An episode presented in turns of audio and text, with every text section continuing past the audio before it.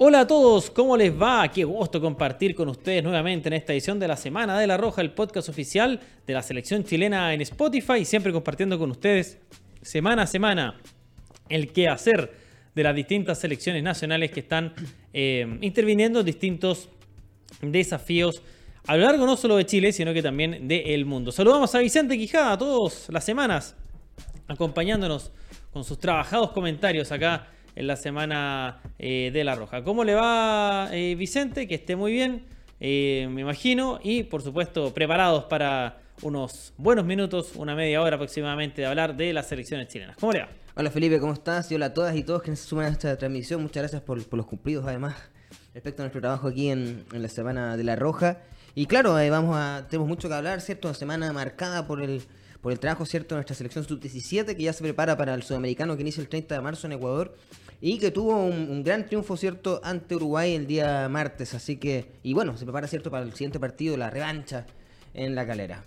Así es, por supuesto, una selección eh, sub-17 que se impuso por 3 a 1 ante la selección de Uruguay. Partido disputado el pasado día martes a las 7 de la tarde y la revancha que será mañana día viernes a las 19 horas también, pero esta vez en el estadio de La Calera, en el eh, estadio Nicolás Chaguán Nazar de la calera. Un muy buen eh, triunfo entonces de la selección chilena, Vicente, con un equipo que hay que decirlo que viene siendo relativamente el mismo desde que comenzó el proceso. Me acuerdo de esa primera selección que en ese momento no la, no la, tenía el profesor Hernán Caputo, sino que el profesor Ariel Leporati. No distan mucho los jugadores que se han utilizado y eso habla muy bien del trabajo, el proceso eh, integral de todas las selecciones nacionales. Le cuento cuál fue la formación nacional. Fernando Soto fue el portero, lo viene haciendo toda la categoría. Acá una novedad, Víctor Campos, el jugador de Colo Colo, jugó lateral derecho en un puesto donde ha estado otros jugadores, entre ellos Vicente Vergara, Benjamín Molina y Iván Román, que son inamovibles como centrales, y Lucas Velázquez, también inamovible como lateral izquierdo. Milovan Celis, hace rato ya consolidado como volante defensivo. Francisco Marchant, otro que ha estado todo el proceso como titular. Y se suma Benjamín Ampuero como volante mixto, que fue de los, mejores, ¿eh? de los mejores jugadores anotando un gol de los mejores jugadores del partido. El Nacho Vázquez, como volante o como puntero, también inamovible. Alejandro Vales, que se ha ganado el puesto de centro delantero, al parecer por sobre Axel Cerda. Y Bastián Escobar otro que se sumó hace varios meses y que también ha sido inamovible, así que se ha dado una continuidad al trabajo, claro. Ingresaron también Felipe Valdivia, Oliver Ramos, Benjamín Riquelme y Diego Opaso. También jugadores casi todos que han estado desde el comienzo de este proceso en una victoria por 3 a 1. Abrió la cuenta Peralta de Uruguay a los 38, luego eh, Ampuero, Benjamín a los 49 muchacho egresado oriundo de Ancud, digo, de la isla de Chiloé. A los 55, Iván Román y a los 58, el Benja Molina, el capitán, logran la victoria en un equipo, eh, Vicente, que tiene el sello de Hernán Caputo. ¿ah? Un equipo muy táctico, muy combativo. Quizás no con tanto talento individual como hemos visto en otras selecciones, pero sí un equipo que se ve muy claro a qué juega. Sí, en especial ya una vez que yo creo que el gol, a, diferencia de otros equipos que cuando reciben un gol cierto se van para abajo, eh, el gol incluso creo, que sacudió a la selección, recordemos que empezó perdiendo este encuentro en la ventana y eh, reaccionó muy bien y, es donde creo que se notaron las, virtudes que tiene este equipo que, tú bien mencionabas, ¿cierto? Que es la presión alta, eh, mucho, mucha, mucho fuego, ¿cierto? En el medio campo y eso yo creo que fue muy útil a la hora de anular, ¿cierto? El medio campo uruguayo que es, bueno, eh, históricamente siempre ha sido un muy guerreador, ¿cierto? Claro. Y la selección pudo tomarle la mano, en especial en el segundo tiempo. El primer tiempo le costó, ¿cierto? Hubo, mucha lucha en, esa zona del campo. Y creo que una vez que pudo tomarle la mano a ese medio campo, pudo empezar también a ocupar sus extremos. Y, ahí es donde se destacó, creo, mucho el trabajo tanto de Escobar como de Ignacio Vázquez, que eh, pudieron abrir la cancha muy bien. Y eso yo creo que terminó complicando mucho Uruguay. Y de hecho, casi todos los goles cayeron por esa lógica, ¿cierto? Eh, dos, dos, pelotas detenidas, eh, siempre buscando eh, presionar la salida de los uruguayos y eso dio muchos resultados. Y, también creo, y es obvio casi mencionarlo, ¿cierto? Que hay mucho trabajo también táctico de este equipo de, de Caputo. y eso se ve precisamente lo que decía recién, ¿cierto? En, que dos de los tres goles fueron de balón detenido. Hay un trabajo muy serio en eso y creo que lo habíamos visto incluso antes cuando eh, la sub-17, ¿cierto? Que clasificó al Mundial del 2019. Correcto. También tenía muy bien trabajado ese aspecto. Creo que es, es otro de los sellos también que tiene Caputo a la hora de preparar sus equipos. Correcto, un equipo que además eh, de los goles, eh, dos provienen de pelotas, tres, los tres de hecho provienen ah, de pelotas detenidas. Los tres provienen de pelota detenida, de circunstancias poco elaboradas, desvíos, cabezazos. Y eso habla... mm, Dos goles de centrales, de hecho. Claro, un equipo que viene trabajando bien las pelotas detenidas desde todo el proceso, que es Sí. algo que Hernán Caputo yo lo hacía con la selección eh, sub-17 que clasificó al Mundial y que fue, bueno, el Mundial estuvo a cargo de, de Cristian Leiva, pero, Exacto. pero tuvo jugada, me acuerdo un gol de David Tati, por ejemplo, que mismo muy preparada. yo, sí. Eh, a mí, Sudamericano. a mí me entretiene ver las pelotas detenidas. El profesor Caputo, yo como admirador del fútbol y seguidor de otros deportes, creo que queda mucho por invertir todavía en Sí. materia de pelotas detenidas. Eh, a mí, por ejemplo, que me gusta mucho el, el fútbol americano, creo que hay Ahí donde son expertos en hacer To- todas las jugadas sí. son jugadas preparadas y perfectamente siento que en el fútbol podría llevarse el sistema de bloqueos, de atracción y transformar al lanzador de pelotas en una especie de mariscal de campo en jugadas mecanizadas. Anzuelos también, que es lo que muchos hacen ¿Perdón, también cómo? eh, Caputo, usar anzuelos, por ejemplo. Anzuelo, los, Sí. eh, eso, eso viene del fútbol americano. Sí, de hecho, el- que los creadores de, de crear jugadores que abran espacios para los otros. Me gusta mucho el trabajo de las pelotas detenidas de Hernán Caputo. A, a ratos siento que está bien adelantado en esa materia. Y para quienes nos gusta el fútbol táctico, eh, me gusta mucho y los resultados están a la vista. O sea, Chile le ganó hace poco 2 a 0 a Argentina con dos goles de pelota detenida allá en Puerto Madryn. Le gana a Uruguay con tres pelotas detenidas. Exacto. Eh, a Uruguay hay que ganarle a Uruguay con tres pelotas detenidas con un equipo que además físicamente había jugadores que eh, tenían una ventaja versus los jugadores chilenos.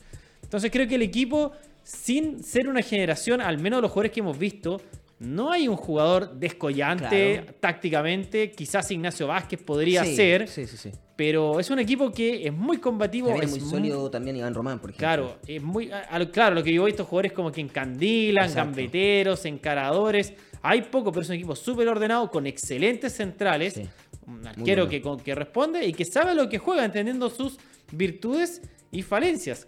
Porque no solamente hay que decir que ganaron a Uruguay, le fueron a ganar a Argentina hace Exacto. 3-4 meses de visita. Entonces es un equipo que por ahí tuvo algunos tropiezos, me acuerdo con Brasil, que fueron resultados medio mentirosos porque fueron partidos peleados Sí. y los goles aparecieron al final. De hecho, bueno, uno de esos partidos termina 1-0, no solamente para Brasil. Claro. Fue más, más contundente, pero.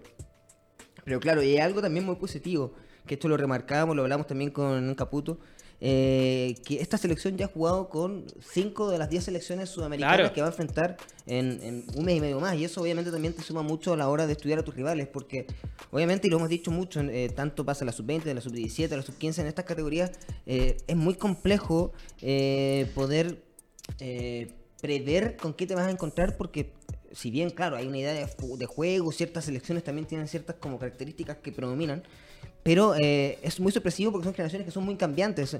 Son, son equipos que en el fondo eh, se forman de un año para otro duran un año o dos años y después se desarman nuevamente. Entonces puedes tener una muy buena selección eh, en, un, en un campeonato sudamericano por ejemplo y dos años después eh, puede salir último entonces eh, creo que es muy importante también por eso tomarle la mano a cómo están las selecciones en este momento Claro. y en ese sentido creo que ha sido sumamente positivo el trabajo que ha tenido la selección sub-17 a la hora de preparar este, este sudamericano, donde ya ha enfrentado a Argentina, enfrentó a Uruguay en varias ocasiones, ¿cierto? No solamente ahora, sino que también en julio de 2022, enfrentó a Colombia, enfrentó a Brasil y... eh, bueno, ya Paraguay también en un partido en cuadrangular que se jugó, ¿cierto? En Paraguay hace- a, a finales del año pasado. Cla- Claro, eh, los sudamericanos son torneos especiales y muchas veces no son una radiografía, son radiografía del momento y de Así los es. contextos. Porque muchas veces te toca a los sudamericanos eh, debutar y los partidos son cada dos días. eh, te toca un mal partido, una expulsión, una situación específica que te saca al equipo y no tienes suficiente tiempo de prepararte y viene el siguiente partido. Hay muchas lesiones, suspensiones. Es complejo el tema de los sudamericanos. Y son nueve partidos, además. Eh, correcto, son nueve partidos, en el peor de los casos son cuatro que se juegan en transcurso de una semana. Claro. Y obviamente eso hace de que sean torneos súper complejos. Y como lo dice el profesor Hernán Caputo, que lo escucharon algunos minutos más, hay que estar preparado no solo Sí. física y tácticamente, mentalmente también. Sí. Y hay que estar con los en muchachos. en estas en estas generaciones. Chicos En de esta 16, edad, claro. 16, de 15 años eh, que están empezando ya a ser hombres, empezando a madurar, obviamente se, están, se enfrentan a situaciones muy fuertes y tienen muy poco tiempo de pensar y de analizar. O sea, es tan simple que tú terminas el partido, un partido, y no puedes entrenar para el siguiente, porque el día siguiente partido es de regeneración física. Bueno, respecto precisamente sobre eso hablaba Benjamín Molina, no, no sé si lo, lo dijo en la- las cuñas que vamos a escuchar, pero lo, recuerdo lo, escuchado ahí in situ, ¿cierto? Eh, y hablaba precisamente de eso, de lo importante que era el trabajo también psicológico eh, que se hacía en estas elecciones precisamente para enfrentar este tipo de desafíos cuando aparte tienes gente que obviamente está en un proceso de maduración aún, entonces es un tema súper complejo y súper importante, ¿cierto? Y, y bueno, aplaudir obviamente también el trabajo que se hace en ese aspecto en la, en la selección sub-17. Correcto. Vamos a empezar a escuchar entonces las declaraciones. Primero el profesor Hernán Caputo, entrenador de la selección chilena, que aspira a clasificar por segunda vez a un mundial de fútbol, más allá de que él todavía no ha tenido la posibilidad de dirigir Claro. a la selección en un mundial. Pero sería su segunda clasificación al mundial en el caso de lograrse. Escuchamos a continuación al profesor Caputo. Bueno, siempre es muy difícil competir y jugar con Uruguay y ganarle a uno lo pone contento, ¿no? Independiente que estamos en un partido preparatorio para, para el sudamericano, a nosotros nos hace muy bien, volvemos a jugar el viernes. Creo que en líneas generales fuimos superiores, tuvimos como para poder eh, finiquitar el partido a lo mejor en el primer tiempo, no, fuimos claros y llegaron ellos y nos metieron el gol. Fue un partido súper disputado, como son los partidos siempre con Uruguay, que no se entregan nunca. Y, y contento porque creo que muchas veces cuando no podemos al inicio poder generar un resultado y lo teníamos adverso, fuimos capaces de revertirlo, que creo que eso es muy bueno. No, útil siempre es muy bueno jugar partidos eh, preparatorios de, selección, sobre todo eh, internacionales, porque esos son los que nosotros necesitamos. Lógicamente con, la mayor cantidad de rivales que podamos estar, somos 10 eh, en, en Sudamérica y mientras podamos jugar con todos, mejor, porque a la hora del sudamericano, tengo que decirlo, sí, por mi experiencia es muy diferente a lo que es un partido eh, amistoso, internacional, independiente del marco que tenga. Es muy diferente. Hay cosas emocionales que juegan y, y nos estamos preparando para eso. Los jóvenes van bien y, bueno, los apoyaremos para eso. Primero quiero analizar, siempre analizamos, eh, lógicamente a priori analizamos el partido, fuimos claros, vimos cosas importantes del equipo, pero también queremos saber cómo terminan los jugadores. Eh, bueno, ahora vamos a analizar después de la parte médica. Tenemos lo bueno que hay dos días de preparación, un poquito más para el otro partido que jugamos el viernes. Y a medida que transcurran las horas y, y los días veremos quién están. Pero quiero, quiero llevar estos partidos muy como es en un sudamericano. Ojalá poder repetir lo máximo posible al equipo, pero darle oportunidades lógicamente a jugadores que tienen menos roce internacional. Ahí estaba la palabra de Hernán Caputo y la duda es qué equipo se presentará mañana. Aquí aparecen las dudas de decir, bueno, consolidamos una formación claro. titular o empezamos a sumar otros nombres. Me parece que va a ser más lo primero que lo segundo. Sí, bueno, de hecho lo dice. ¿Sí? eh, en, en las declaraciones que de ese día le consultaron precisamente sobre el equipo. Otro medio, ¿cierto? Le consultó precisamente sobre qué equipo iba a parar para el partido el día viernes. Y, y él fue bastante claro. Primero cauto, porque obviamente hay eh, deci- decidir en equipo a minutos de haber terminado el primero es complejo, porque hay que obviamente hacer las evaluaciones físicas correspondientes. Pero fuera de eso, él planteó precisamente lo que tú decías, ¿cierto? Que eh, va a intentar, ya con la cercanía que tiene el sudamericano, ¿cierto?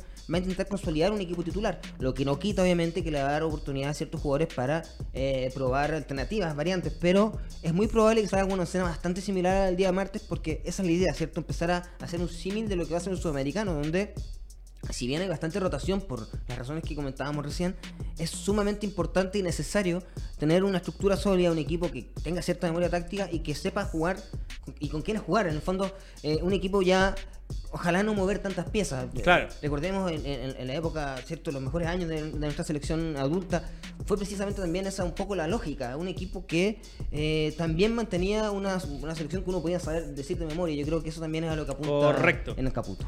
Yo creo que hay tres jugadores, eh, Vicente, amigos que nos escuchan, que podrían tener una oportunidad mañana, a pesar de que uno ya jugó. Uno podría Claro. ser Vicente Vergara, que tuvo la oportunidad de Que fue titular. Claro, que ha sido titular durante casi todo el proceso, jugador de la Universidad de Chile, que es lateral derecho, que ha sido utilizado como lateral derecho y también como volante, perdón, como defensor central. Entonces yo creo que él es un jugador que podría tener una oportunidad mañana. El otro es Felipe Valdivia, que ingresó en el segundo lapso, ha perdido terreno versus eh, Milovan Celis. Eh, Felipe Valdivia tiene una lesión importante que lo tuvo varios meses fuera de las canchas y eso le permitió que Milovan Celis empezara a ganar el puesto titular. Y el otro es Axel Cerda, jugador de la Universidad Católica que empezó el proceso como titular, que es el goleador, y entiendo torneo. que bigoleador del torneo, y que él ha perdido terreno porque en algunas oportunidades su Universidad Católica no lo había cedido, entiendo, porque estuvo entrenando con el primer equipo, entonces no participó en los microciclos.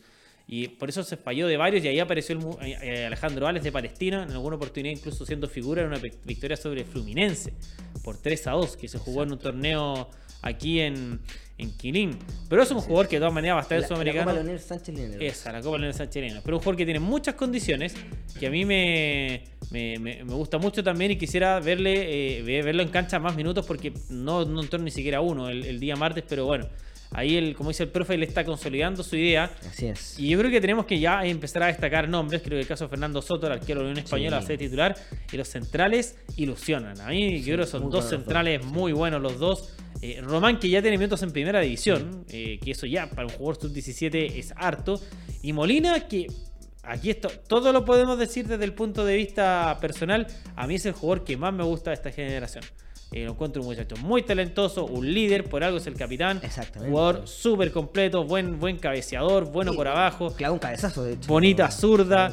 Una vez tiró un penal. Para mí es el, jugador, el mejor jugador de la generación. Muy completo. eh, que a mí me gusta mucho y, y que hay que consolidarlo. Además de otros nombres también, pues Vicente. Sí, mencionábamos, ¿cierto? Marchán, que hizo un gran partido, por ejemplo. Que viene siendo el titular todo el proceso. Exactamente. Jugador de Colo Colo. El mismo Ignacio Vázquez, ¿cierto? Que también. eh, Bien, de Cobresal. Que, que entrega esta versatilidad. Bueno, lo vamos a escuchar en, en- en unos minutos, ¿cierto? Que entrega esta versatilidad de poder ocuparlo ya sea como 10, que fue donde lo vimos, ¿cierto? Las primeras veces que nos sorprendió. Claro. eh, en esos torneos que, que se jugaron en, en Complejo Deportivo Quilín.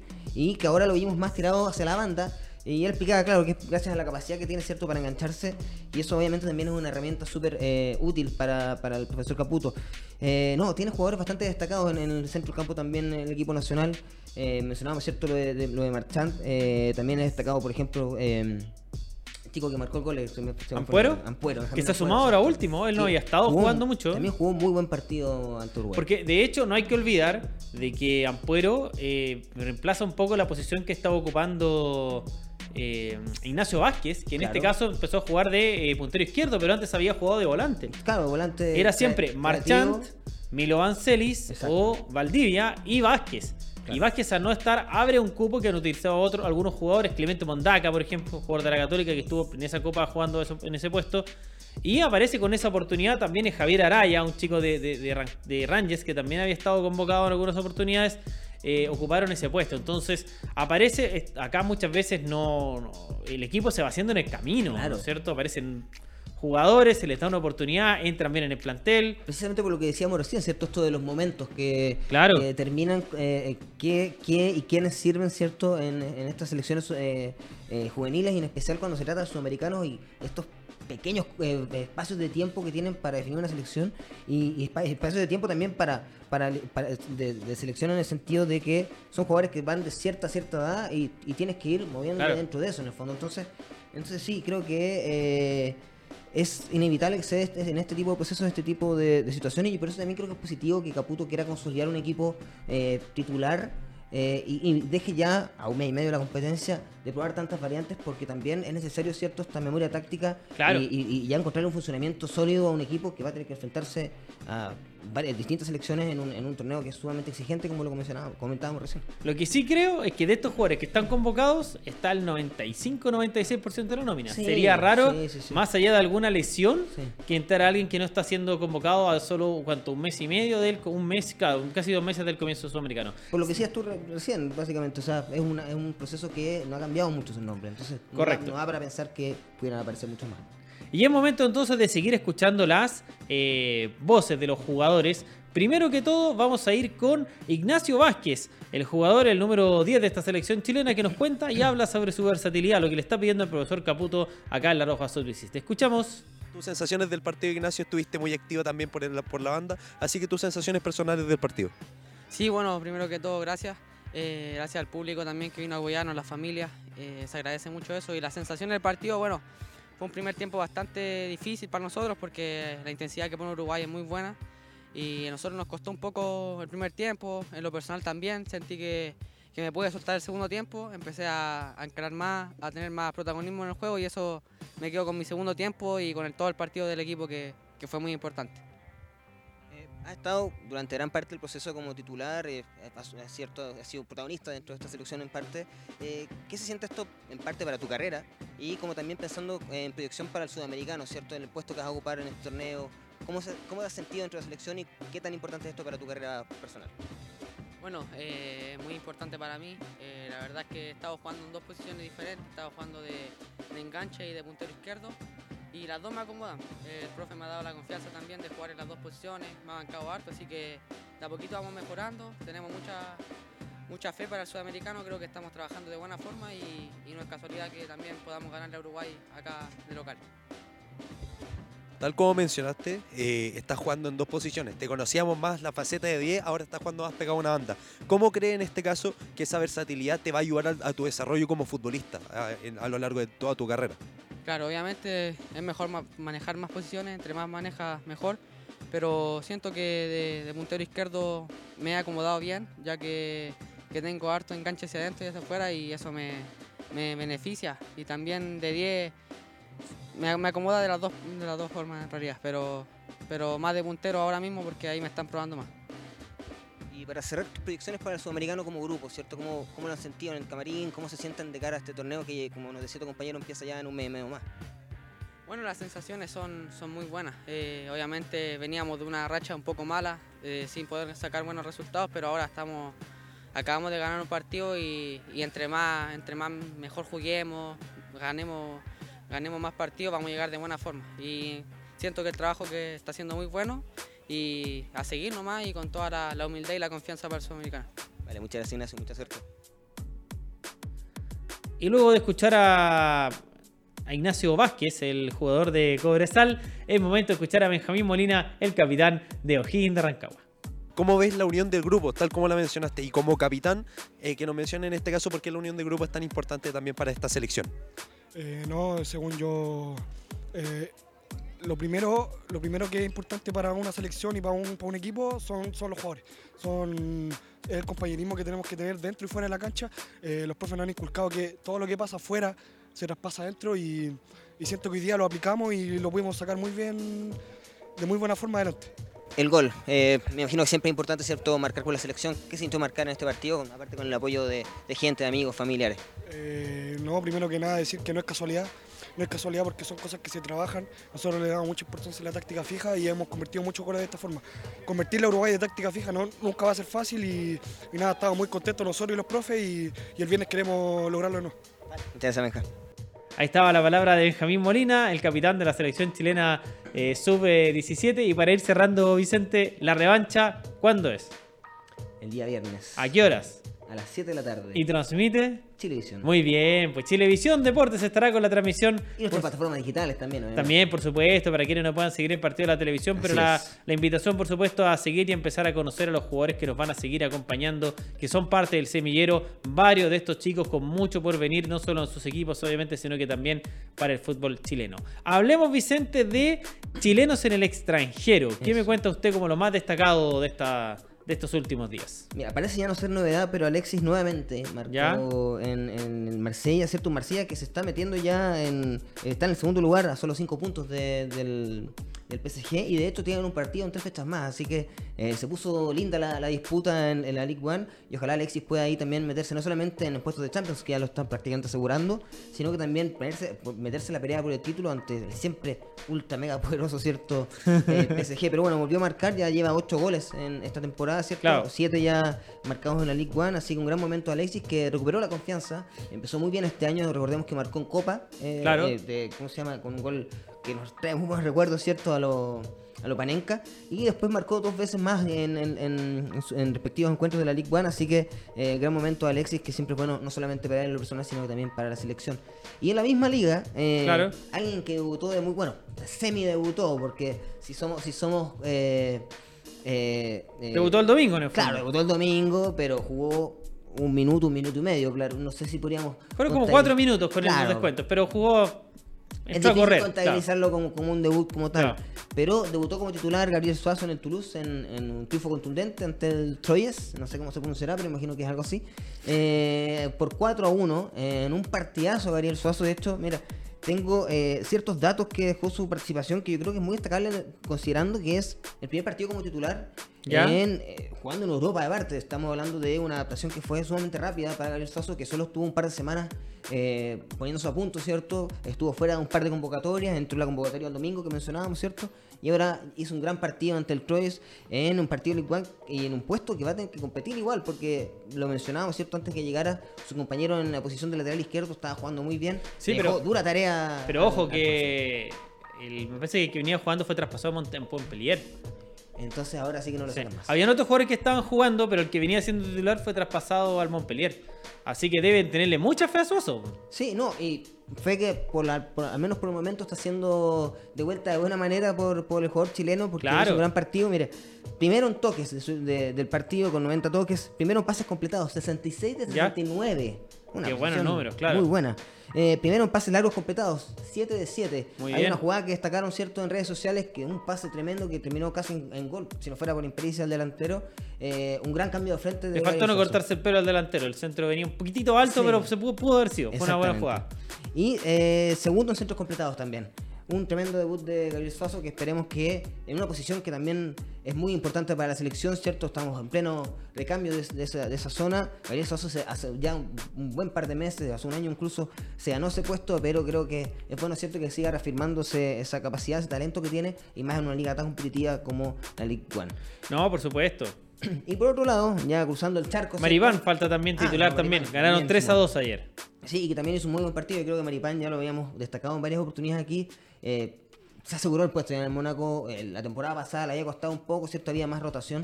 Pero ahora yo creo que ya es difícilmente salga de ahí eh, del once titular. Eh, cruzando el charco, Diego Valdés hizo un tremendo partido también en el triunfo por 6 a 0 eh, del América ante el Mazatlán.